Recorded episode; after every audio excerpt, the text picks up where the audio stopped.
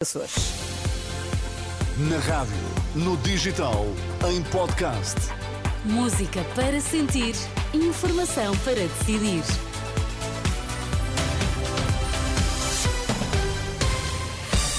Seja bem-vindo, está na Renascença. Contamos-lhe que notícias marcam esta manhã. Sérgio Costa. Bom dia. 8 horas, terça-feira, que é que está em destaque? Em dois anos, o PRR só chegou a 8,5% dos beneficiários, conclui o Tribunal de Contas. Classificar Jornal de Notícias como Património da Humanidade, uma ideia para salvar a publicação. João Fonseca, no Desporto, bom dia. Bom dia, Ana. O ano de Roberto Martínez como selecionador de Portugal em dia de oitavos da Taça de Portugal. Estão agora 9 graus em Lisboa, estão 13 no Porto, estão 8 em Beja, em Faro por esta altura estão 11 graus. Bom dia.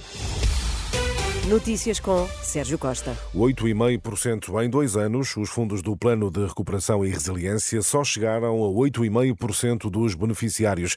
O Tribunal de Contas arrasa a execução do PRR e André Rodrigues, até ao final de 2022, foi utilizada menos de metade da verba prevista. Muito incipiente é a expressão utilizada, ou seja, ainda muito pouco foi feito. É assim que o Tribunal de Contas avalia a execução do PRR, dois anos após o início do período da programação programação. De acordo com a auditoria aos fluxos financeiros entre Portugal e a União Europeia, em dois anos foram utilizados pouco mais de 1.040 milhões, de um total superior a 16 mil milhões. O relatório aponta ainda inconsistências nos dados divulgados pela estrutura de missão Recuperar Portugal, o organismo que tem por missão contratualizar e acompanhar a execução do PRR. Noutro plano, o Tribunal de Contas aponta uma incorreta e inconsistente contabilização dos valores do PRR na Conta Geral do Estado em 2022.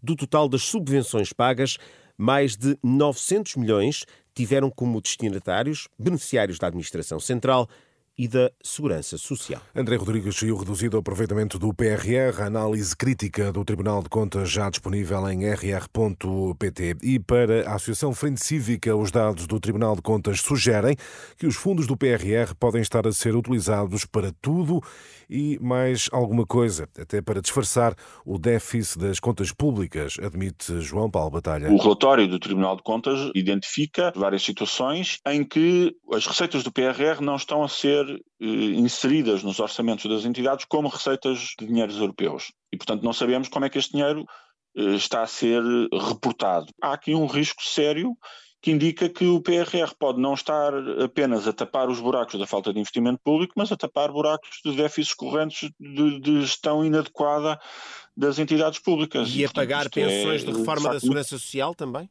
Pode eventualmente ser esse o cenário. Se nós não conseguimos, eh, no orçamento da Segurança Social, mapear exatamente de onde vem o dinheiro, quanto dele é receita corrente, quanto dele é dinheiro europeu e para onde é que ele vai, de facto, no limite, este dinheiro pode estar a servir para tudo e mais alguma coisa. A opinião de João Paulo Batalha, da Associação Frente Cívica.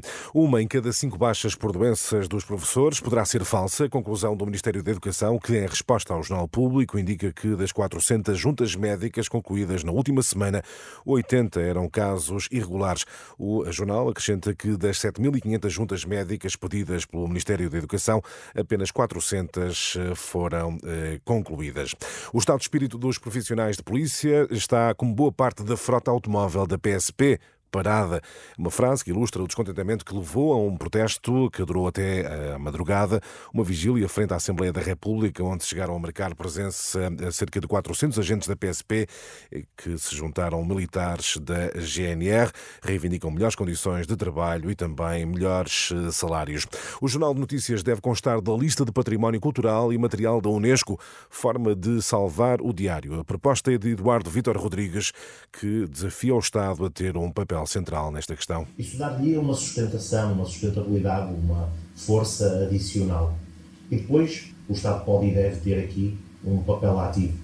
Eduardo Vitor Rodrigues, numa mensagem em vídeo na última noite, num debate sobre o Jornal de Notícias no Porto. Entretanto, a ERC já abriu procedimentos sobre a situação na Global Media, que detém JN, DN, TSF e também o jornal O Jogo. O tempo agora para o desporto. João Fonseca, há precisamente um ano, Roberto Martínez era apresentado como novo selecionador de Portugal. Doze meses de sucesso, com o espanhol a apurar Portugal para o Campeonato da Europa, com vitórias em todos os jogos disputados, apuramento imaculado e com Martínez a prometer mais. Muito obrigado pela ajuda, pela força durante os últimos 12 meses e agora esperemos construir novas memórias juntas durante o novo ano.